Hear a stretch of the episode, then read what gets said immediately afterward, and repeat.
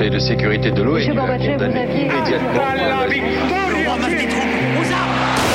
Vous n'avez pas, M. Mitterrand, le monopole du cœur. J'ai vu Brésil. Les présidents, ils sont pas pour nous. C'est moi Vous pensez tous que César est un con Comment ce groupe d'hommes peut décider pour des millions et des millions d'autres hommes 12, 11, 10, 9, ignition sequence start. Mesdames et messieurs, culture générale. Bonjour, bonjour et bienvenue dans Culture 2000. Bonjour tout le monde, bonjour Léa. J'aime bien quand tu as ce grand sourire, Léa. Bonjour Johan. Salut. Toi aussi, tu as le sourire, Morgane. Le sourire également. Allô Ah. Euh, Julie, ça va? Ça va, ça va, ouais. Alors, euh, Morgane, tu as dit bonjour en allemand parce qu'aujourd'hui, dans Culture 2000, on va vous parler du Bauhaus. Le Bauhaus, c'est d'abord une école d'art et d'artisanat avec sa propre idéologie fondée euh, au début du XXe siècle en Allemagne. Et, en puis, et puis, ça devient euh, rien de moins qu'un courant artistique et de design sans qui nos meubles et nos immeubles n'auraient pas la même tête. Et le Bauhaus, ça veut dire littéralement euh, école de la construction. Et on le décrit souvent comme un courant minimaliste, ultra fonctionnel avec des formes cubiques, sans ornement. Ça sent déjà le, le futur, le, le béton, l'acier ou le rétro-futur, c'est vous qui voyez. Euh, pour ajouter un peu de piquant dans cette histoire, le tout va se passer entre euh, 19 et 33. C'est aussi les, les dates de la République de, de Weimar, dans une époque pas hyper stable. Le Bauhaus, ça peut ne rien vous dire, surtout si vous n'êtes pas allemand. Euh, il faut pas s'en vouloir, mais vous inquiétez pas parce qu'on va tout voir, ni architecte. On va tout voir euh, dans cet épisode. Qu'est-ce que ça vous évoque, euh, le Bauhaus? Je recommence par toi, Léa. Ouais, bah justement, moi ça ne me dit rien du tout et ça m'a juste fait penser au, au bébé rappeur euh, Lil Bauhaus. Ah, ouais. Bauhaus, euh, yo, Avec les That's docs my- Ouais, je vois, Ouais, je vois. Ouais, donc euh, ça, toi, ça te dit rien du tout. Ça Hein m'a rien. Cette punchline, Léa, je le vois. Ouais, je l'ai écrit. Ouais. Euh, Morgane, qu'est-ce que ça t'évoque, toi? Moi, ça m'évoque l'intégralité des feeds Instagram sur lesquels on voit des chaises euh, inspirées par euh, Breuer en ce moment. Ah ouais, ouais, ouais, d'accord. Julie Euh, moi, ça m'évoque euh, un tableau dont j'ai dû, j'ai dû googler euh, carré jaune, rouge et bleu pour savoir ce que c'était. Donc c'est Mondrian. Voilà. Ouais. Mais voilà, vous ferez Ouais. pareil que moi si vous voyez pas bah, Faites-le tout de suite, ça vous donnera des bases. Ça tableau. Euh, moi, ça m'évoque le design et du coup, ça m'évoque l'école de design de Saint-Etienne. Oh Où j'avais été putain là. Ah. Pardon, Ça faisait pardon. longtemps. Mais non, mais j'avais été à la Biennale du Design quand j'avais 18 ans pour la première fois et j'ai découvert un petit peu ce qu'était le Bauhaus à ce moment-là. Ok, ok, ok. Alors avant de commencer l'épisode, euh, on va se faire une petite frise chronologique en mode euh, revue de presse. Laurent Ruquier, accroche-toi, c'est le top chrono qui arrive. 1919, traité de Versailles, la guerre est finie, l'Allemagne est ruinée et si on créait une école? C'est quand on touche le fond qu'on a le plus de chances de rebondir, non? 1923, super exposition du Bauhaus, mais hyperinflation en Allemagne. T'as pas un milliard pour que je me paye un café, s'il te plaît? 1926-1929, ça crée, ça vend, ça construit. Ils ont bas c'est dur pour en arriver là Oh Dites de Léa, ça. 1933, pardon, c'est la fin pour le Bauhaus. Adolphe n'aime pas le Bauhaus, il préfère l'art héroïque. Si vous n'avez pas le Bauhaus, vous avez un point commun avec la pire personne de l'univers. C'est vraiment chaud pour vous. Voilà, vous êtes prévenus, attention, vous êtes prévenus, vous avez intérêt à aimer le Bauhaus ou au moins euh, essayer de le comprendre parce que sinon, comme tu l'as dit Morgane, c'est pas de bon augure. Euh, Morgane, c'est toi qui as préparé cet épisode et dans ton plan, tu vas nous faire voyager dans trois villes, Weimar, Dessau et Berlin, rien que ça. Alors direction l'Allemagne tout de suite parce qu'on part pour le Grand 1. C'est bien, c'est beau, c'est Bauhaus. Alors on va débuter notre histoire avant la création du Bauhaus, avant la Première Guerre mondiale. On remonte, là, vous voyez. En Allemagne, on a déjà euh, une certaine idée des arts et, et des techniques. C'est pas encore le Bauhaus, mais on a déjà une petite trame euh, allemande qui va qui va créer ça plus tard. Ouais, on est en plein dans l'industrialisation de, de l'Allemagne à ce moment-là, en fait. Et on est déjà dans le début du conflit entre la technique et la beauté. Voilà, donc c'est évidemment l'industrialisation, c'est l'avènement de, de- de tout ce qui est technique. Hein voilà, c'est très précis. Donc si c'est technique, c'est pas beau, c'est ça Non, Mais, mais c'est pas- mais c'est un peu une opposition qu'il y a au début. Et le Bauhaus, justement, euh, va, va s'inscrire euh, à l'inverse de ça. Quoi. Va dire, en fait, on peut aussi faire de l'utile et du fonctionnel et du beau. Ouais, on est dans une société bah, qui s'industrialise, donc on commence à faire des produits en série à la chaîne, à pas cher. Et donc il y a cette question sur est-ce que euh, l'art peut être au service de l'industrie ou euh, et vice versa. Et on demande à un petit mec euh, qui est belge à l'époque, qui s'appelle Van de Velde. Monsieur Van de Velde? Voilà, on lui demande donc il est dans le, le- la région de Weimar, hein, le, le land de Weimar, et on lui on lui fait une commande justement d'essayer de mettre en valeur euh, les productions culturelles de la région et d'essayer justement de penser cette réarticulation entre art, artisanat et industrie l'industrie. Pas de peau, il est belge et il n'est pas vraiment le bienvenu euh, à cette époque-là, juste avant la Première Guerre mondiale. Donc en gros, il va devoir euh, quitter l'Allemagne, mais il souffle un petit nom euh, en partant, euh, celui de Walter Gropius. Un gros nom. Voilà, un gros Ouais. nom qu'on va- dont on va entendre parler, en disant ce mec-là, je pense qu'il a des choses à vous, à vous proposer sur le sujet. Oui, il faudra bien retenir son nom. D'ailleurs, vous l'avez déjà retenu, mais c'est c'est ni plus ni moins que le fondateur du Bauhaus. On n'en est pas encore là, hein, parce que d'abord, on doit terminer la guerre. hein, donc, euh, on a encore un petit peu de chemin. Justement, en Allemagne, c'est le bazar à ce moment-là. Euh, déjà, ils vont perdre la guerre. Euh, et puis, en plus, ils vont changer de régime. C'est la fin de l'Empire. C'est ça en fait de 1918, euh, la période 1918-1919, elle est cruciale pour l'Allemagne parce qu'on sort et de la guerre et d'un empire, ça fait beaucoup de boulot d'un coup. En novembre 18, euh, il y a l'abdication beaucoup. de Guillaume II et on démarre direct 18-19 par euh, une année de révolution allemande. Donc il y a des grèves, des mutineries, il y a aussi des poussées communistes et ça tourne mal euh, parce que cette fièvre révolutionnaire est, est un peu achevée euh, en janvier 19 avec, euh, avec l'assassinat de Rosa Luxembourg Mm. et, et, et Karl Liebknecht. C'est ça. Donc euh, ça, ça ressemble un peu, euh, en très résumé, mais un peu à la Commune de Paris, c'est-à-dire euh, une vraie poussée des éléments révolutionnaires, notamment communistes, anarchistes, etc. Et en fait, on a une espèce de compromis social-démocrate assez centriste qui va quand même assassiner, tu l'as dit, les leaders de la révolution Ouais, et euh, mettre en place un régime républicain, ce qui est quand même vu comme un progrès, Un progrès, par rapport ouais. à d'où on vient en Allemagne, c'est-à-dire l'Empire, Mhm. effectivement. Mhm. Et donc, c'est le début de la euh, République de Weimar qui démarre euh, en juillet 19, mais quand même sur les cendres du mouvement Mhm. ouvrier et du mouvement communiste. Donc, c'est- un pays qui est vraiment en pleine tension. Quoi. Ouais. Et attends, on n'a pas dit où était Weimar. Moi, je savais pas Ah le oui, alors sur la carte. Très important. Alors, vous prenez, c'est pile poil au milieu de l'Allemagne, mais un peu plus à droite et un tout petit peu plus au nord. Alors, ce serait un bon À droite et au nord. du coup. Voilà, Donc à à droite. l'est, et ouais, finalement. à droite et au nord. À l'est. non, c'est plus ça, voilà, c'est à l'est de l'Allemagne, mais quasiment au centre quand même. ce serait un bon spot pour faire une capitale. Alors, il faut savoir que la République de Weimar, bah, la capitale, c'est pas Weimar, ça reste Berlin. Voilà. Euh, niveau pépette, euh, c'est pas terrible parce que l'Allemagne euh, croule sous les dettes également du traité de Versailles. Oui. c'est un peu le, le traité de la honte hein, qui, qui l'ont appelé en Allemagne. Donc c'est juin 1919. Donc le, le pays est ravagé par la guerre et on met en place avec le traité de Versailles euh, ce système de réparation. Donc c'est un montant qui est pas fixé au début au moment de la signature. Euh, Mais il va qui- falloir allonger la moula. il va falloir allonger la moula en gros quoi. Mm. Ça va complètement anéantir euh, tout espoir de, de s'en sortir un peu vite pour l'économie allemande.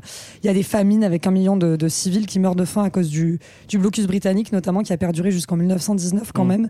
Donc ça va pas fort fort euh, l'économie allemande à ce moment-là. Et à Weimar, euh, en tant que telle, la municipalité de Weimar est aussi dans, dans cette même catégorie de, de situation. Merci. Walter Gropius arrive et lui, il arrive avec un, un projet. Salut Ah, les gars, vous êtes ruinés, mais moi j'ai un projet.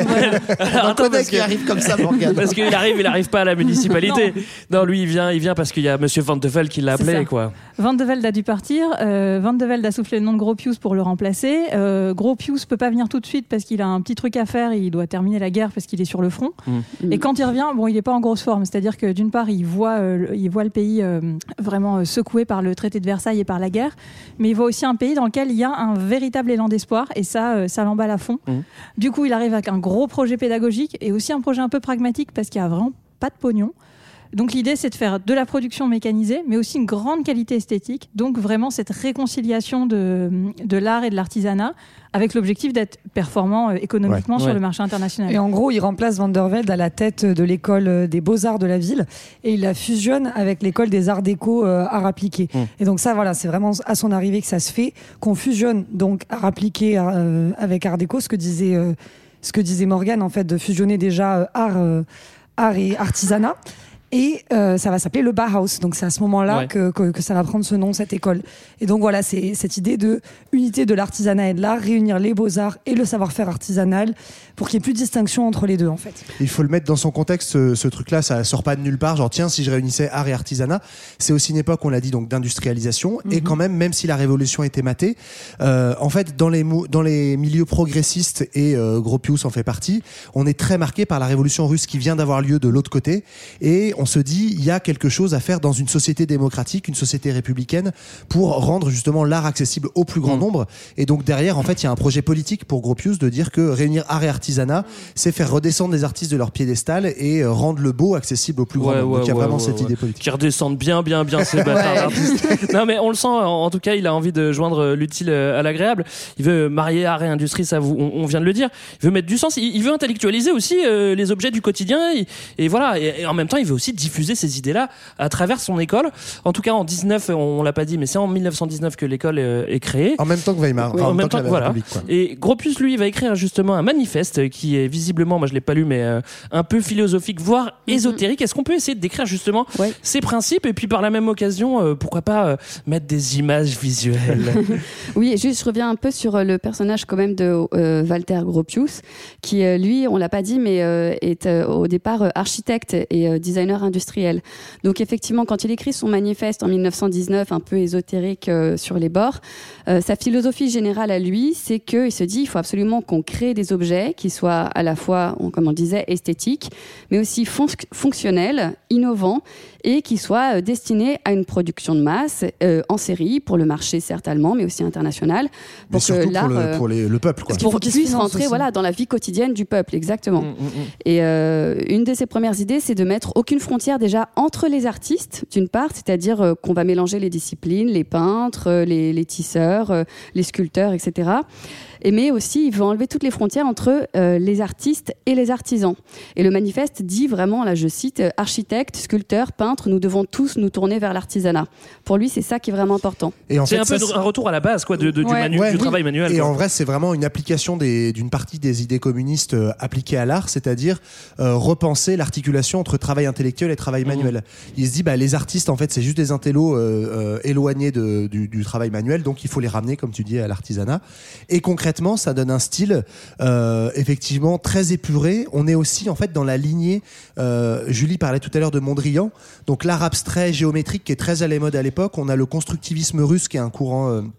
Euh, de, de peinture assez proche la de raconte, ça hein, j'aime pas quand il fait ça. Ouais, on a le constructivisme. Non, mais je vais le décrire. Moi, j'aime beaucoup, Johan, C'est justement, on, on essaye de penser autrement, y compris la composition des corps. C'est presque un peu du cubisme, c'est-à-dire on fait des formes. C'est l'époque, très- c'est vrai. Voilà, on fait des formes très géométriques, et donc on est dans cette idée aussi d'appliquer des maths dans l'art. Et en fait, si vous imaginez un peu ce genre de tableau-là, ou si vous tapez constructivisme ou, ou Mondrian, vous voyez un petit peu euh, l'idéal pictural qui euh, préside au, au, Bauhaus- au Bauhaus. Ouais. Pardon. Et d'ailleurs, lui, il, a allait chercher des peintres euh, pour les embaucher comme prof dans son école parce qu'il trouvait que c'était vraiment l'avant-garde du siècle, la peinture. Mm. Et, mais pour lui, l'art, euh, enfin, comment dire En fait, ce qui est marrant, c'est que c'est pas une école d'architecture. Le Bauhaus, à la base, c'est qu'en 1927 qu'il va y avoir des cours d'architecture, je crois. Ouais, au début, mais plus en fait, tout le monde fait des trucs qui servent à faire de l'architecture. Il y a de la peinture, il y a de la sculpture, il y a du tissage, il y a du métal, il y a de la reliure, de l'imprimerie.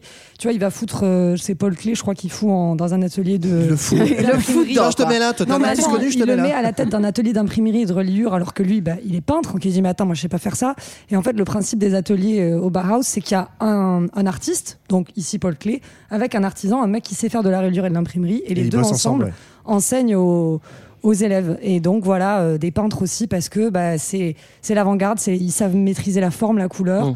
et la couleur du Bauhaus c'est quoi? C'est ce qu'on disait tout à l'heure avec Mondrian c'est bleu c'est jaune et c'est rouge c'est les couleurs primaires le reste c'est c'est non Est-ce que tu veux rajouter un truc, Morgane Ouais, en fait, euh, l'inspiration, euh, une des premières inspirations euh, du Bauhaus, il y en a, il y a la première qui est donc euh, le Arts and Crafts, qui est un, un courant, euh, un Anglais, courant ouais. anglais. Mm. et il y a aussi donc toute l'inspiration de style qui est euh, qui dont fait partie le courant dont fait partie Mondrian, qui va vraiment infuser ça. Pour autant, Mondrian, c'est pas du Bauhaus. Parce qu'il n'y a pas non plus. euh, en fait, avant, si. De Style est un, est un, un véritable mouvement artistique, mais aussi euh, urbaniste quasiment, euh, le mouvement du Bauhaus, ça ajoute aussi euh, des valeurs humanistes autour de ça. Donc il y a l'amour de chacun, le règne de la beauté, et aussi la création d'un homme nouveau. Ça, fait un- ça fout un peu les jetons. Mais ça c'est vrai que c'est un peu Mais ésotérique. c'est hein, mais c'est hein. Ouais, la mode de hippies un peu, l'époque. C'est ça. Et puis, euh, comment quand Gropius invente ça, il pense. Alors là, je reviens sur un petit point euh, euh, étymologie. Euh, le Bauhaus, c'est non seulement Bauen et Haus, donc la maison de la construction, mais c'est Mhm. aussi Bauhütte, donc c'est les constructeurs de cathédrales. Il n'y a rien de, de véritablement euh, religieux là-dedans, mais il Mhm. se voit vraiment comme euh, quelqu'un qui va construire des villes et réinventer, euh, réinventer l'homme de demain. Ouais. Alors justement, euh, on, on commence à comprendre, on dessine un petit peu euh, son programme. On a déjà quelques images euh, en tête. Est-ce que euh, ces grands projets vont se dérouler comme prévu à notre ami, à notre ami? Alors en fait, euh, ça tourne un peu mal. C'est-à-dire qu'à la première rentrée, il y a 200, 207 inscrits, ce qui est pas mal. Et en vrai, c'est surtout des anciens de l'école d'art qui reviennent, qui n'ont pas du tout envie de travailler euh, en atelier, parce que Ouais. c'est un peu euh, Parce pour que les c'est des feignants, les artistes. ouais, pour ça. Évidemment.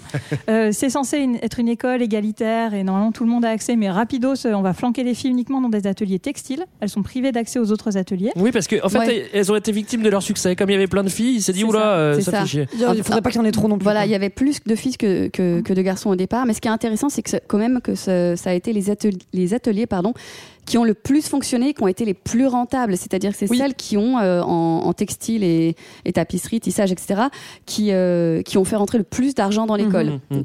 Alors que justement à cette époque-là, de l'argent, il y en a pas beaucoup, et dans Ouais. l'école, il y en a pas beaucoup non plus. En fait, c'est ça le problème Bah, le surtout. tissage, c'est un peu le seul truc qu'ils ont, qu'ils ont réussi à exporter parce qu'en fait, euh, ils n'ont pas vraiment tant que ça réussi à faire ce que voulait faire Gropius, c'est-à-dire euh, faire des, des, des prototypes que les industries vont réutiliser pour les diffuser et les Ouais. vendre. Ça n'a pas vraiment pris parce qu'en fait, c'était beaucoup trop avant-gardiste et la population Alors, allemande il- était je pas. pense qu'il y a une autre raison aussi. Je pense qu'il y a une petite. Enfin, je pense que c'est ça. T'as raison. Pas que ça. hein. Mais il y a une petite raison économique aussi, Ouais. j'imagine. C'est ça en fait, c'est que euh, le Bauhaus c'est un peu Poudlard mais sans la magie, euh, Ouais, sans ça. argent et il y a vraiment aucun moyen. Le problème c'est que ben, quand Et sans celui-là, qui a les euh, lunettes. C'est vrai. il y en avait qui avaient des lunettes mais Mais pas le même. Mais pas la cicatrice. c'est ça. En fait, le problème, c'est qu'au euh, le Bauhaus aussi est touché par la faim, le froid, le manque de matériaux. Il n'y a pas d'électricité, on s'éclaire au gaz, mais c'est défaillant. Il n'y a pas de charbon pour le chauffage. C'est vraiment la cata. Et c'est la même situation qu'en Allemagne, parce Ouais, que- a- Alors vous plaignez pas là à l'école. Hein Ouais. parce qu'il y a un million de logements qui attendent d'être construits, mais comme il n'y a pas d'argent, il n'y a pas de matières premières, et que euh, les alliés d'hier euh, ben, ont un peu envie d'être remboursés, euh, ça va pas être construit tout de suite. C'est sûr que c'est euh, c'est c'est pas une méga euh, conjoncture. Euh, il a plein d'idées, mais il a pas l'argent pour les euh, réaliser. Il veut penser moderne, mais il a du matériel du 19e, donc euh, donc c'est compliqué avec toute cette pénurie. Malgré tout, après les deux premières promotions, on est en 1921, il va restructurer le projet. Et là, c'est à ce moment-là qu'il va ramener des stars là dont on parlait tout à l'heure. C'est ça, malgré ça, il arrive quand même avec peu de moyens et effectivement des trucs de briques et de broc à être attractif dans le milieu artistique parce qu'au niveau des idées, on est dans l'air du temps, on est sur quelque chose d'assez avant-gardiste. Donc on a parlé de Paul Klee, de Kandinsky qui sont des peintres très célèbres euh, qui vont être embauchés par Gropius et qui vont avoir euh, ces ateliers dont euh, parlait Julie. Donc avec, rappelez-vous, à chaque fois un atelier, c'est un artiste décollé de la matière, un artisan, on appelle ça des maîtres, et après il y a les apprentis. En fait, Mm. c'est- les mots sont pas anodins parce qu'ils l'empruntent au Moyen Âge, d'où la référence Oui. aux bâtisseurs de cathédrales. C'est pas juste un truc ésotérique cette référence, c'est aussi parce que pour lui le modèle de la cathédrale, c'est un modèle où tous les corps de métier se réunissaient, on distinguait pas les artisans des artistes, et tous ensemble on faisait un chef-d'œuvre. Mm, Donc mm, mm. ça c'est la base, en gros la cellule c'est l'atelier, et il y a, euh, bah, on a dit malheureusement donc les filles qui étaient euh, contraintes d'être essentiellement à l'atelier textile. Il y a un atelier métal, un atelier verre, un atelier bois. Plus tard il y aura un atelier béton. Donc on travaille vraiment à partir du matériau brut, à partir des formes brutes géométriques et de la couleur, et à partir de ça, on essaye de penser des choses qui soient utiles euh, pour le plus grand nombre. Ouais, ouais. C'est vrai que le but, c'est que les, ça, on l'a compris, hein, c'est que les élèves mettent la main à la pâte, qui construisent des choses avec leurs mains, même dans l'atelier du métal. Hein, donc c'est pas, c'est pas juste euh, un petit peu de, un petit peu de canevas, tu vois, avec avec des bambous, quoi. Non, Voilà, ils mettent la main, euh, ouais. voilà, même si c'est dangereux pour le métal, même tu peux te blesser, etc. Voilà, faut que, faut que les, Faut que les élèves y mettent la main à la pâte et qu'ils construisent les choses eux-mêmes, ce que je trouve assez, euh, assez cool. Est-ce qu'on a, euh, est-ce qu'on a quelques exemples Ouais. justement? Oui, il y a alors le, le- le très célèbre en 1922 la création du très célèbre berceau iconique de Pe- euh, Peter Keller. Peter et Steven. Voilà, qui est censé avoir trois formes, euh, trois couleurs. Ça, c'est vraiment la, la base de la de la de Regardez-le sur Google, euh, il est assez euh, Bauhaus. incroyable. Voilà, vous allez voir en fait, il y a un triangle qui est pris dans un rond, qui est pris dans un dans un truc carré. Enfin bon, euh, de trois couleurs différentes. Euh, Il y a aussi, euh, Morgane en parlait tout à l'heure, les, les, les chaises. euh, je crois que tu en as parlé tout à l'heure des chaises euh, tubulaires, donc avec euh, euh, ce que vous retrouvez maintenant euh, aujourd'hui euh, dans ces grandes enseignes euh, suédoises, euh, ces grands commerces dont on c'est va pas taire le nom. voilà. Euh, mais aussi, je voulais quand même la citer parce que euh, on, on oublie souvent de citer les, les femmes. euh, Marianne. mais euh, il y avait euh, notamment si il y avait Marianne et il y avait aussi Gunther Stolz. euh, Ah, ça Marianne, elle avait un nom de famille quand même. hein, Voilà. parce que non, non, on va, on reparler de, on va reparler de Marianne correctement après, mais il y avait Gunther Stolz qui était justement une, une, euh, une apprentie au départ dans l'atelier euh, textile et tissage qui a fait des tapis incroyables. Allez les regarder sur internet. ils Ouais, sont c'est trop beau. Ou dans des bouquins. Prenez des livres, lisez des livres. Mais, et aussi la fameuse- jeunes, c'est bien, lisez. Eh, eh, T'as passé ton Ah, message comme ça, c'est passé. euh, ouais, c'est génial, t'as bien Et fait, justement, Marianne, et j'ai oublié son nom de famille. Brandt. Brandt, voilà, qui a fait une théière, théière euh, qui est d'inspiration euh, euh, asiatique, qui est, mais voilà, qui est reprise euh, Bah, à, qui est à sa toujours sur manière, cette idée de forme très épurée, qui paraissent très modernes à l'époque, qui utilisent les matériaux Mm. euh, les, plus, euh, les, les plus en vogue, donc le, le métal, le verre notamment. Et effectivement, c'est c'est le- le- un peu le, le problème du Bauhaus, c'est que c'est des objets qui aujourd'hui paraissent très beaux et très stylisés, enfin, qui sont un peu à l'origine de ce qu'on appelait le courant du design. À l'époque, sont euh, en fait euh, rencontrent pas forcément leur public. En fait, Ouais, c'est tellement avant-gardiste que ça rencontre. Moi, pas je suis plus loin que toi. Aujourd'hui, ça paraît banal, sauf qu'à l'époque, Ouais. ça l'était Oui, pas. Quoi. oui, oui. Ouais. À C'est c'est ce que je voulais dire, mais tu le dis bien. Mais Ouais, bah, j'aime bien. À l'époque, c'était complètement fou. euh, Ouais. c'est- c'est- Voilà. C'est moche, mais- ça fait peur. Et, bien, et justement, donc en, en manque Eh ben- de fonds, euh, les- pardon, les- les- C'est pas- l'école de, de, de Gropius, elle, elle va recruter un peintre qui est, qui est hongrois, qui s'appelle Laszlo Moholy-Nagy, Alors, on croit qu'il est hongrois. qui est, on croit que, On croit qu'il est hongrois. C'était la blague la de mon père, j'étais obligé de la faire. merci le papa de Greg. Et, on dé- et en fait, euh, Ah lui, bah, il va dur pour cette blague. non développer la réflexion euh, et l'esprit d'invention dans l'école. Justement, c'est lui qui va euh, particulièrement euh, s'intéresser aux mathématiques, à la systématisation, etc., du prototypage. Euh, et c'est grâce à lui que euh, va être euh, possible la production en série. Mm. Euh, et donc les rentrées d'argent par la, ben, ça, dans la ça fait du bien un petit ouais, peu. ça fait du bien. Euh, on avance un petit peu maintenant. On est en 1923. Là, on a une exposition qui est assez intéressante. Je vous conseille d'aller la voir une fois de plus euh, euh, sur Google. Allez voir les images. Ça s'appelle Oui, parce qu'elle elle a hein. plus lieu. Am. cette exposition. oui, non, vous Allez voir, pas. c'était il y a 99 ans. Vous pouvez pas aller la voir, en effet. Allez la voir sur Google. Ça s'appelle Am Arm. Et là, on est plein, on est en plein dans l'architecture utile, quoi. Ouais, exactement. Mais alors, si vous voulez vraiment le voir, Amhorn existe toujours, Ouais. je crois. Oui, Donc, c'est la maison, encore, euh, existe, ouais. C'est encore visible. Donc, c'est une maison modèle qui a été construite en trois mois par le Bauhaus. Pour rappel, avec zéro budget. Donc, c'est assez incroyable. Et la C'est maison, en elle est- bambou, du coup. Ah non, bah non, non, faut que ça soit du béton, pardon. elle est entièrement équipée par les élèves et les profs. Ça, ça crée une, euh, Une émulation. une émulation. D'ailleurs, il y a des bouts d'élèves dedans, encore dans les murs. Et c'est la première fois. Pardon. Gropius, Gropius, pardon, en profite aussi pour euh, imprimer un, un- un livre qui sera vraiment la, la scientifique moelle de ce qu'est le projet du Bauhaus. Et ça fait enfin écho en Allemagne et dans le monde, donc c'est enfin une réussite, mais Bah évidemment. Mais c'est la crise. Bah ouais, euh, petit souci, quoi, parce que. Ben, euh, en fait, économiquement, donc ça marche pas parce qu'on est en pleine période d'hyperinflation. En gros, pour donner enfin, des chiffres à la louche, parce que je les ai plus, mais en, en quelques semaines, le marque il passe de t'as plus un marque pour 10 dollars à 1 million de C'est marques. écrit à sur un- le plan, Johan. Oui, bah, moi je lis pas le plan, je parle sans un notes. effort quand même. Bon. Bref, le marque vaut plus rien. Mais par contre, c'est un succès quand même euh, de, de renommée parce qu'il y a plein d'artistes de toute l'Europe qui viennent voir cette expo du Bauhaus. Mm. Et c'est vraiment ce modèle, j'insiste là-dessus, mais euh, de trucs très simples parce qu'on veut du confortable esthétique, mais économique. Il y a toujours cette logique de, et pas juste parce qu'on a plus de thunes en Allemagne, parce que le but c'est de loger le peuple dans des endroits beaux. Peut-être que ça joue un peu. Alors pe- petit souci, on est à l'entre-deux-guerres et puis les mecs qui construisent des bâtiments communistes avant l'heure, bah ils sont ils sont un peu trop innovants. On va les prendre euh, pour des communistes et ça c'est pas c'est pas cool euh, à cette époque-là. Non, effectivement, on les accuse de bolchevisme culturel parce qu'en fait, on est dans l'état de Thuringe qui vient d'être remporté par l'extrême droite et euh, qui réclame du coup la fermeture du, du Bauhaus. hein. Ils disent que c'est des créations de, de malades mentaux. Donc, ils virent euh, la moitié de leurs subventions euh, alors qu'on est en pleine crise économique. Donc, ils n'ont pas le choix. Ils sont obligés de, déménager dans une ville plus progressiste. On va y venir, qui s'appelle Dessau, que tu as mentionné tout à l'heure, Greg. Exactement, euh, oui, parce qu'on va aller se balader euh, un petit peu partout dans le Maine. C'est la fin de la première partie. On a compris que Walter Gropius avait de grandes ambitions pour son école. Repenser l'art, repenser le mobilier, repenser le quotidien et mettre de l'art et du sens, de la philosophie dans, dans chacun de ses gestes, dans beau, chaque objet. Il changeait la vie comme Malgré les difficultés économiques, ça partait presque bien à Weimar, mais il faut déménager. Les gens qui pensent différemment ne sont plus les bienvenus. J'en avais Weimar de la droite. Le Bauhaus déménage à Dessau. J'ai eu l'impression de faire. un peu triste, Ouais, tout, il était, il triste tout ce, ti- ce- ce titre. J'ai eu l'impression de faire Pascal Pro avant là, tu vois. Bref, à Dessau. Si tu nous écoutes ou pas. Et d'ailleurs, Sarah a dit Dessau. En fait, on dit Dessau. Des sounds. Dessau. Euh, Pour toi, elle s'appelle elle-même oui, Ouais, c'est vrai que c'est ironique. Dessau, ça va mieux marcher pour l'école, mais déjà parce que ça marche mieux aussi plus généralement euh, pour la République de Weimar et Oui. pour l'économie de l'Allemagne en général, ouais. C'est ça, en fait, de 24 à 29, c'est vraiment l'âge d'or de l'Allem- de l'Allemagne de Weimar. Il y a la création d'une assurance chômage, on crée une assurance pour les familles, on augmente les retraites. C'est aussi l'âge d'or des arts et de l'expressionnisme allemand. En 27, c'est par exemple la sortie du film euh, Métropolis de Fritz Ouais, Lang. génial. Alors ça, faut le voir. Je l'ai vu il y a pas longtemps. Vous pouvez le regarder en x4 parce qu'il n'y a pas de parole et il dure 3 heures. Donc, Est-ce que Tu c'est ce Tout que le monde t'as n'est fait pas hyper actif. à Les l'école. gars, bien Évidemment sûr, que c'est ce qu'il a fait. x4. bien sûr que je l'ai fait.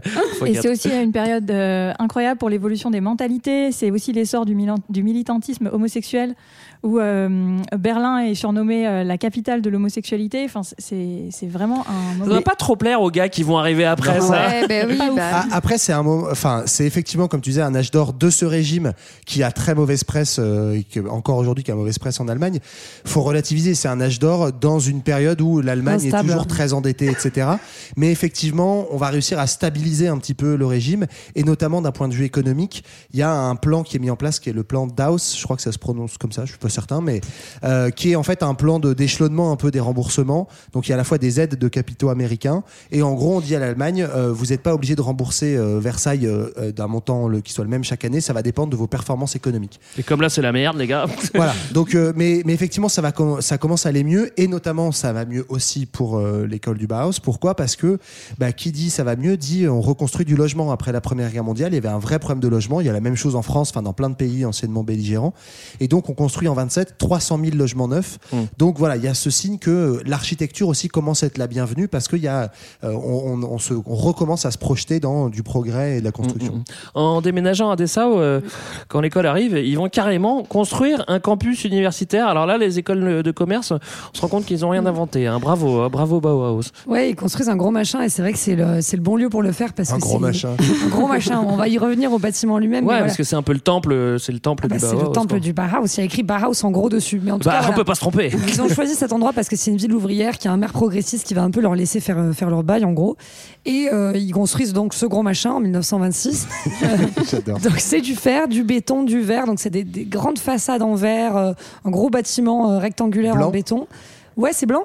Je Je sais crois. pas, j'ai vu des photos pas très colorées. Oui, c'est Bauhaus généralement blanc. mais- Blanc et gris, ouais. Blanc et a gris, quoi, voilà. Ouais. Et alors aujourd'hui, ça, ça a l'air, comme on disait, assez habituel, mais à l'époque, Ouais, c'est ouais. complètement fou. Euh, donc il y a des logements étudiants pour qu'ils soient logés sur place, des pavillons pour les profs un peu excentrés pour qu'ils soient pépères. Euh, Ouais, Skip déconner aussi, quand même, hein. Voilà. À Skip Gropius, il s'est fait quand même Gropius, pardon, il s'est fait le, le meilleur bâtiment, la meilleure maison pour lui. Ouais. et ça Bah, s'appelle ça des maisons de maîtres, donc elles sont encore, euh, on Parce peut que encore c'est les des maîtres, elles sont encore visibles, elles ont été Ouais. détruites pendant la guerre puis de Seconde Guerre mondiale, puis reconstruites. Kandinsky, il avait repeint la façade. En fait, il aimait pas que ça soit vitré et qu'on puisse le voir de la, de De la rue, donc il avait repeint en blanc le truc. Donc je sais pas s'ils y étaient très bien, mais en tout cas voilà. Mais ouais, mais c'est ça qui est le paradoxal, c'est que ça devait les secouer un petit peu. Il aimait pas trop. Ouais, ça devait pas être habituel. Clé et Kandinsky, ils étaient pas hyper bien apparemment. Mais bon, voilà, plein de fenêtres, Mauvaise des pub. façades lisses, des balcons arrondis. Et- C'est hyper novateur en fait. Ouais, et avec tout ce que tu dis, c'est novateur dans l'architecture, c'est novateur dans les idées, et c'est novateur aussi comme euh, pédagogie, parce qu'on est sur une, un mode de vie étudiant communautaire, en fait. Là, tout ce que Ouais. vous venez de dire, c'est globalement des enseignants et des étudiants qui vivent au même endroit. Effectivement, c'est le modèle du campus, mais à l'époque, ça existe pratiquement pas, je crois. Euh, donc, il y a quelque chose d'assez nouveau et qui est dans l'idée aussi Mm. de, de Gropius, du départ, de créer une communauté euh, d'artisans, d'artistes, de- de- de- d'apprentis, etc. Attends, et on n'a pas dit où était Dessau? Ah oui, C'est bah oui, fais le petit Bah point ouais, géo alors. géo de Petit Léa. point géo. Au centre, à et gauche. donc, vous prenez le centre de tout à l'heure, de Weimar, et vous montez de 160 km, vous allez un tout petit peu à droite, à l'est, et voilà, c'est là, vous Encore êtes plus à. C'est pas très loin, en fait. Pas loin de Berlin, quoi. Euh, qu'est-ce qu'on y fait euh, Qu'est-ce qu'on y fait à l'école là? Qu'est-ce que qu'est-ce qui se passe? J'ai envie, j'ai envie que vous. Ça fait longtemps qu'on n'a pas parlé de, de ce qui sort là. On, on, on veut de la création là. Eh ben, on, on va encore plus loin dans ce qu'est le Bauhaus et donc dans ce qu'est euh, cet accord art, artisanat, euh, industrie. Donc on se concentre évidemment sur le, mo- sur le métal, mais aussi sur le tissage, aussi sur le- la peinture murale, mais aussi le théâtre, l'imprimerie. En fait, il y a vraiment le choix d'avoir une, euh, une pédagogie qui va utiliser des événements sociaux pour faire, pour apprendre. C'est-à-dire, on organise des balles, on organise des pièces de théâtre, mais c'est aussi l'occasion de créer des costumes, de créer des affiches, de créer de la typographie. Là, c'est une véritable révolution typographique en Allemagne sous l'influence du Dada. C'est aussi euh, une, une certaine obsession allemande en fait la typographie, puisque plus tard, notamment avec l'arrivée du nazisme, il y a certaines typographies qui seront interdites aux éditeurs juifs et d'autres qui seront euh, qui seront autorisées.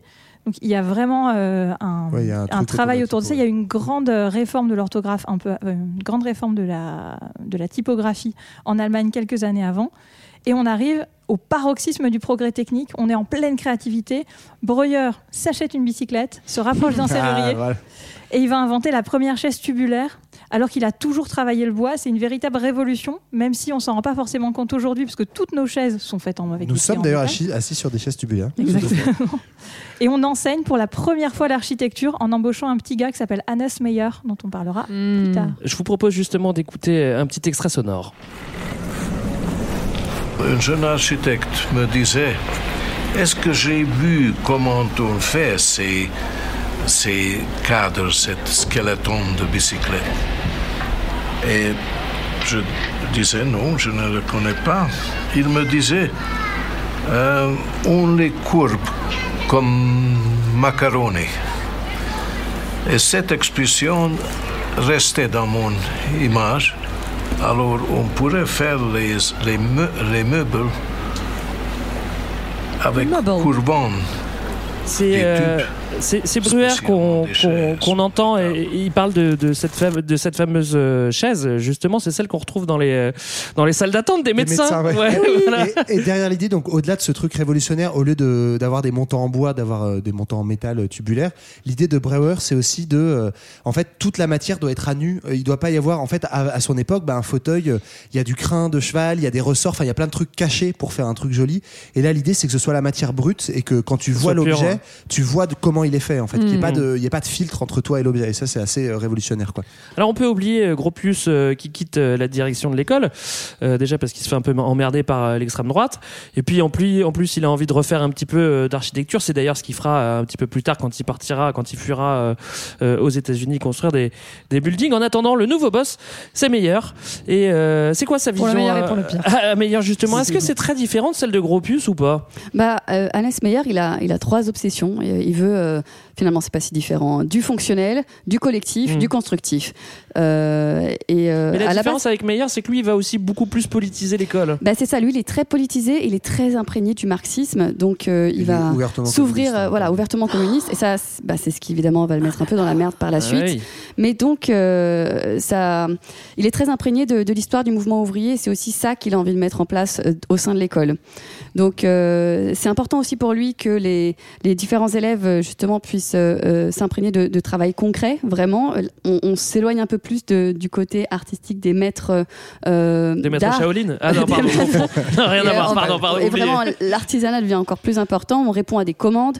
euh, les étudiants prennent des responsabilités. Et l'exemple le plus célèbre, qui va rester le plus célèbre en fait pour le Bauhaus, c'est-à-dire la meilleure commande au-delà de l'atelier textile dont on a parlé tout à l'heure, qui avait fait entendre parler de lui qui avait fait de lui, pardon, euh, c'est surtout euh, le, le papier peint qui a été euh, demandé par, Ah ouais. commandé par l'industriel Rache. Et, euh, et en fait, les étudiants en ont fabriqué énormément et euh, ça a été un véritable succès commercial. Il y a 10 000 logements euh, qui en ont été équipés et au- aujourd'hui encore, il est encore commercialisé ce, ce papier peint. C'est-à-dire que c'est est- le papier peint avant le papier peint orange qu'il y aura partout. C'est ça. c'est- en fait, C'est un papier peint uni, ouais. En ouais, fait, enfin uni, c'est ça. C'est ça, parce qu'avant ça, on était sur des petits trucs avec des petites fleurs et tout, un peu comme Des grosses fleurs, des- mais aussi, ça, ça, ça rendait l'espace beaucoup plus petit. Là, ils font des choses unies et donc on, ça, Ça ouvre. Tout, tout- ça ouvre en fait, tout Mmh, simplement. Euh, malheureusement, euh, ça c'est une très bonne nouvelle que tu nous annonces Léa, mais malheureusement ça va pas très bien se Et passer une fois plus. Euh, comme on l'a dit, on n'aime pas trop les avant-gardistes à ce moment-là. On est à l'entre-deux-guerres et forcément il y a les nazis qui sont pas très très loin. Ça commence à monter. Ouais, bah on n'aime pas les avant-gardistes et on n'aime pas surtout ce mélange communiste, artiste, mélangé euh, intellectuel, apprendre l'histoire du En mouvement ouvrier à des artistes, etc. C'est beaucoup trop de, beaucoup trop gauchiste pour le pour euh, le gouvernement et surtout bah, fin des années 20 effectivement, euh, la droite et l'extrême droite montent de plus en plus fort euh, au, en Allemagne et euh, du coup ça commence à virer un petit peu chocolat dans l'école, y compris. Kandinsky qui enseigne là-bas euh, trouve que euh, avec Mayer à la tête de l'école ça devient vraiment trop politisé et donc il va quand même euh, commencer à en parler à euh, des La personnes balance. euh, à des personnes sous responsabilité dans la région. On va on va dissoudre la cellule communiste donc les, les militants ouvertement communistes du Bauhaus. On va commencer à expulser des élèves en fait Mmh. politisés et les nazis qui commencent en fait à prendre déjà du pouvoir en Allemagne euh, dans des aux élections locales dans différents endroits euh, ont clairement l'école du Bauhaus en ligne de mire. Pour eux, c'est vraiment une école de propagande communiste qu'il faut fermer et donc c'est à ce moment-là qu'ils commencent vraiment à en faire leur cheval de bataille. Mm, mm, mm. Fin euh, de la deuxième partie, fin du deuxième directeur également. Vous avez vu, on fait une partie par, euh, par directeur. C'est presque art cœur à vif. On passe maintenant au, au grand 3. Des sauts, pas des sauts, quand les nazis entrent dans la danse. Euh, plus de directeur, bah vive le nouveau directeur. Voilà, c'est cette fois-ci c'est pas Monsieur Van de Velt, mais il a quand même la particule. C'est Monsieur Van der Rohe. Et lui, il va essayer de calmer un peu le jeu parce que l'autre il avait fait le bazar avec les gars, dire ouais, on est communiste, on est communiste. Bon, ça a fait chier les nazis évidemment. Et, Évidemment. et donc il va, il va, il va calmer le jeu parce que l'ambiance est, est, est, est, un peu tendue. Euh, résultat, Van der Rohe va prendre des mesures assez vénères euh, au, au sein de l'école. C'est ça en fait, euh, quand Ludwig Schmitz van der Rohe arrive pour remplacer Attends, redis-le Meyer. plus rapide, voir. Elle le prononce bien mieux que toi quand même. Vas-y, recommence. Ludwig Schmitz van der Rohe Ouais, c'est pas mal. Ouais. Euh, arrive et remplace Meyer. Il va commencer à négocier avec euh, les nazis et avec la C'est droite. comme ça qu'on les appelle, hein, je crois. Non mais pas que avec les Nazis. aussi I avec les nationalistes. Euh, et, euh, Tous les nationalistes n'étaient pas nazis. Il essaie de calmer le jeu avec la municipalité de Dessau et le Land de l'Anhalt, donc l'État de l'Anhalt, pardon. Il va, ses premières actions pédagogiques quand il arrive, c'est hyper sympa. Il, programme le, re- il proclame le retour au fonctionnalisme dans un contexte où ça construit déjà plus tellement à gogo parce que c'est vraiment la grosse crise. Donc c'est l'inverse complet de la pensée de Gropius. Il commence à expulser les élèves trop proches de Meyer. Nickel. Il arrive, première action, il en dégage 5. Il fait aussi signer une sorte de règlement intérieur assez rigolo, interdisant entre autres de discuter à la cantoche, les discussions politiques, mais aussi il supprime toute notion de communauté en supprimant les logements d'élèves. Donc c'est vraiment euh, la fin de la récré. Ouais. Et puis euh, côté Puis oui, niveau politique, niveau politique, c'est pareil. Il fait, eh ben, il fait comme tout le monde. Il joue pas les héros à cette époque-là. hein, donc, euh, et- mais, mais même en Non, fermant. mais enfin, il joue pas les héros, mais il est quand même beaucoup plus, il se plie beaucoup plus en fait aux nouvelles exigences des autorités politiques euh, réactionnaires que ne le faisait précédemment. Meyer, il Oui, j'entends par. Il joue pas les héros, il collabore quoi. Voilà, oui, c'est ça. Ça, effectivement, il continue d'exclure des élèves, etc. Grosso modo, en fait, dans sa tête, c'est bah, pour que l'école survive, je vais me plier aux nouvelles exigences, même si franchement, elles remettent complètement en question euh, les idéaux de l'école de départ. Et finalement, euh, les, euh, les nazis qui, euh, enfin les représentants nazis et nationalistes qui sont majoritaires euh, dans l'État où est Dessau, décident de fermer l'établissement pour, je cite, bolchevisme culturel, comme ça, c'est clair. ouais, ouais, ouais. Et du coup, Miss Van der Rohe, il est obligé de chercher un nouvel endroit et là, il réfugie l'école à Berlin. Mm, bah c'est plus super, voilà. et, euh, L'école est fermée pour une deuxième fois. Du coup, euh, cette fois-ci, départ vers Berlin, troisième ville. Rassurez-vous, ça va pas durer longtemps. Oui, c'est plus bref. hein. Euh, globalement, voilà, on rouvre à Berlin. Ça devient plus qu'un enseignement euh, technique, en fait. Les pavillons à Dessau euh, sont un peu euh, pillés et saccagés par les nazis, même si le, le bâtiment reste toujours debout. Ils vont aussi, par ailleurs, investir Toujours la banane, lieux, je hein. Ouais, Il y a- ça devient des cen- centres de formation pour cadres nazis pendant la Seconde Guerre mondiale. Le, le Ouais. bâtiment à Dessau, voilà, ça prend une autre tournure. En 33, vous le savez, Hitler devient chancelier de la République de Weimar. Vous vous doutez que ça va pas améliorer les affaires du Bauhaus. Et donc, en 33 toujours, au prétexte de cacher de la propagande communiste, l'école est fermée jusqu'à nouvel ordre euh, et dissolution du collège des, des C'est professeurs. ouais, c'est les profs qui décident. En fait, ils attendent pas que les nazis. Ils, savent que l'école va fermer, grosso modo, et dans un peu un truc d'honneur de. En fait, c'est nous qu'on va fermer en premier. Ils décident collectivement de s'autodissoudre, quoi. Et donc, c'est la Mmh. fin du Bauhaus.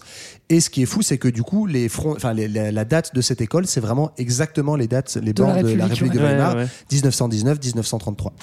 L'école est définitivement euh, fermée. Euh, C'était pas une histoire facile. On se demande même comment ils ont réussi à faire leur trou à ce moment-là. hein. C'est assez exceptionnel.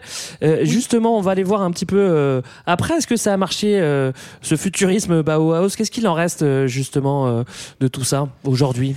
Alors, euh, le bon côté, c'est qu'il y a quand même les alumni de l'école euh, qui ont diffusé le, le message, parce qu'en Allemagne, après la guerre, les anciens élèves, notamment en poste en université, ont pu diffuser le mouvement et ont notamment diffusé euh, cette pédagogie en héritage, c'est-à-dire 150 étudiants pour 12 profs, des méthodes semi-directives, euh, la pratique quotidienne du matériau. C'était un peu euh, une école Montessori avant que ce soit la mode du Montessori, quoi, en Mm. gros. Euh, et ce que disait Gropius, c'est que sa position par rapport aux élèves, ça a été dès le début de leur laisser trouver leur propre voie. Ouais, ouais. Donc ça, des- c'est- quitte, à les, quitte, à, quitte à les laisser un peu euh, Ouais. galérer. Ouais. euh, Ouais, en fait, ce qui, ce qui est marrant, c'est que Gropius, il disait qu'il y avait une grande émulation entre les profs et les enseignants. Tout le monde est un peu mis au même, au même, euh, au même stade. On laisse la parole libre aux enseignants. Et à côté, il y a des témoignages d'élèves de Kandinsky qui disent qu'il y avait que lui qui parlait. Ouais. Et que sa parole, c'était la vérité sacrée. et Qu'en fait, on pouvait pas ouvrir sa gueule. Mais c'est Oui. pas grave dans les textes, c'est pas ça. Il y a quelques Voilà. Mais en tout cas, ce qui est fou, c'est que bah, c'est une vraie avant-garde dans le sens où euh, euh, finalement cette histoire qu'on vient de raconter, elle est euh, presque anecdotique dans l'Allemagne de l'époque. Enfin, elle concerne très peu de gens. En fait, très peu de monde connaît le Bauhaus à ce moment-là. Et pour autant, le Bauhaus va devenir célèbre dans le monde entier. Tu l'as dit par les anciens élèves, aussi par les anciens profs qui, en fait, sont beaucoup des personnes qui ont fui le nazisme, donc ont émigré aux États-Unis, notamment en Israël après la Seconde Mm. Guerre mondiale, où Ouais. Tel Aviv va devenir une des villes phares, si ce n'est la ville phare du Bauhaus, avec quelques grandes villes américaines. Et en fait, ces idées de, il faut juste des formes épurées, du matériau brut, le béton, le, euh, le béton, pardon, le métal, le verre, etc. Bah, qu'est-ce que c'est? C'est les grandes idées qui vont inspirer dans toutes les 30 glorieuses la plupart des bâtiments de ce qu'on appellera en fait dans le monde l'architecture internationale. En gros, celle que vous voyez dans les grands buildings très simples qui commencent à pousser dans les années 50. Cette architecture dite internationale, elle est vraiment complètement dérivée du Bauhaus. ouais. Donc en fait, le Bauhaus c'est presque partout. Alors, on l'a dit, après la guerre, on, on retrouve l'influence du Bauhaus euh, euh, dans d'autres courants euh, architecturaux. En France, on, on a tendance euh, à plus parler de Le Corbusier quand on veut parler de futurisme, mais finalement, ça se rapproche un petit peu, euh, le, Bauhaus, le Bauhaus Ouais, et, et- Le Corbusier. Et Gros, Gros Pius et Le Corbusier, en fait, ont, ont été collègues. hein. Ils se sont écrits beaucoup, euh, ils ont travaillé ensemble. Donc c'est pas poteaux. étonnant, oui. Et ce qui est chouette, c'est qu'à Tel Aviv, par exemple, si vous avez l'occasion d'aller à Tel Aviv ou sur Google Maps, euh, vous avez vraiment le combo des deux, c'est-à-dire que c'est des maisons qui sont, euh, enfin des immeubles, pardon, qui sont sur pilotis. Donc ça, c'est vraiment inspiré de la pensée du Corbusier. Donc il faut que l'air puisse circuler parce qu'on est en bord de mer et qu'il fait très chaud. Mais en même temps, on est sur des sur des mouvements d'immeubles avec euh, avec du plâtre lissé. En fait, le fait que ce soit blanc, c'est hyper important parce que Mhm. ça reflète la lumière. Et ça, c'est vraiment du Bauhaus. Les balcons ronds, c'est du Bauhaus. Les arrondis, c'est du Bauhaus. Mhm. Les vitres, c'est du Bauhaus. En fait, tout ça. Tout est Bauhaus. Tout est Bauhaus finalement. Vous êtes pas. Mais on confond aussi un petit peu avec Art déco, euh, ça se mélange aussi. Bah, Art déco, c'est- Eh, alors- je suis pas un expert en art, moi, je te dis ce que je vois. Non, alors Art déco, le point commun avec le Bauhaus, c'est que c'est pareil comme le euh, comment ça s'appelle le craft. euh, j'ai- Arts and Crafts. Arts and Crafts, ouais. C'est ces premiers courants qui essaient de, re- de réunir l'art, la création, et l'art déco, c'est-à-dire l'art appliqué à euh, des, des Oui. objets, des bâtiments, etc. Euh, voilà. Mais moi, ce que je voulais dire, c'est qu'il y a aussi d'autres euh, d'autres exemples au-delà de ce que tu disais sur Tel Aviv. On a par exemple parmi les premiers buildings le Seagram Building de New York, qui est construit par euh, Ouais. Van der Rohe lui-même. Donc on a comme ça euh, des, des, des bâtiments en fait très différents qui sont faits par des héritiers du Bauhaus et qui ensuite Mm. vont inspirer tout ce que va devenir l'architecture plus tard, y compris en fait euh, l'idéal de du futur HLM. Enfin, c'est un peu caricaturé de dire ça, mais Ouais, en ouais, fait, non, mais si. les bars HLM qui aujourd'hui sont si décriés sont pensés à l'époque comme l'apanage de la modernité parce que c'est loger beaucoup de monde à pas cher dans des choses simples, efficaces, confortables. Quand tu sors d'un bidonville, t'es quand même content de, de te retrouver euh, dans un HLM. Donc euh, toute cette idéologie-là, elle vient en grande partie du Bauhaus. Et au niveau des objets, est-ce qu'on on le retrouve en- encore euh, Ouais, justement, tous ces objets, ils vont connaître vraiment leur heure de gloire à partir des 30 glorieuses. C'est des objets qui vont enfin euh, être produits en série. Donc, c'est le cas des chaises de broyeur qui vont être produites par Tonnet, puis par Cheska. Les services à café de Marianne Brandt qui vont enfin être produits. Les lampes de Wagenfeld qui sont des lampes en tube métallique. Faut taper tout ça hein, pour aller regarder. Tapez hein. chez Oui, vous. tapez. Vous pouvez Et en trouver gros, à 50 euros. Tout ce que vous allez voir dans un catalogue Ikea, c'est inspiré de près ou de loin Ah bah par voilà. l'esprit Bauhaus. Et en fait, ça a tellement diffusé dans le monde entier que les deux gros courants architecturaux et deux modes de vie, deux visions de l'urbanisme très marquées politiquement vont apparaître et seront nécessairement traversés par le Bauhaus. Que ce soit le brutalisme pour, euh, pour le bloc de l'Est ou toute cette mythologie euh, des suburbs et du lotissement aux États-Unis. D'accord, voilà le mot de la fin. Morgane, merci. On espère que ça vous a plu. De toute façon, vous n'avez pas trop le choix parce que sinon, ça veut dire que vous êtes comme Hitler. Et donc, ça vous a plu. Euh, on espère que vous avez regardé quelques images pendant euh, l'écoute de cet épisode. C'est indispensable. Vous l'avez pas fait? Eh ben, allez le faire maintenant. Voilà. Euh, les amis, on se retrouve dans deux semaines pour un autre épisode. D'ici là, vous nous réécoutez, vous nous écrivez, vous nous lisez et euh, vous nous faites un don sur YouTube. Bref, vous nous aimez. On se quitte en musique avec Malvina Reddles. Et c'est aussi le générique de la série Weeds avec les Little Boxes. Comprenez les lotissements comme tu viens de le dire. À dans deux semaines. Bye Gros bye. bisous. Bye bye. tacky and they all look just the same. And the people in the houses all went to the university where they were put in boxes and they came out all the same. And there's doctors and lawyers and business executives and they're all made out of ticky tacky and they all look just the same. And they all play on the golf course and drink their martinis dry and they all have pretty children. And the children go to school and the children go to summer camp and then to the university where they are put in boxes and they come out all the same. And the boys go into business and marry and raise a family in boxes made of ticky-tacky, and they all look just the same. There's a pink one and a green one and a blue one and a yellow one, and they're all made out of ticky-tacky, and they all look just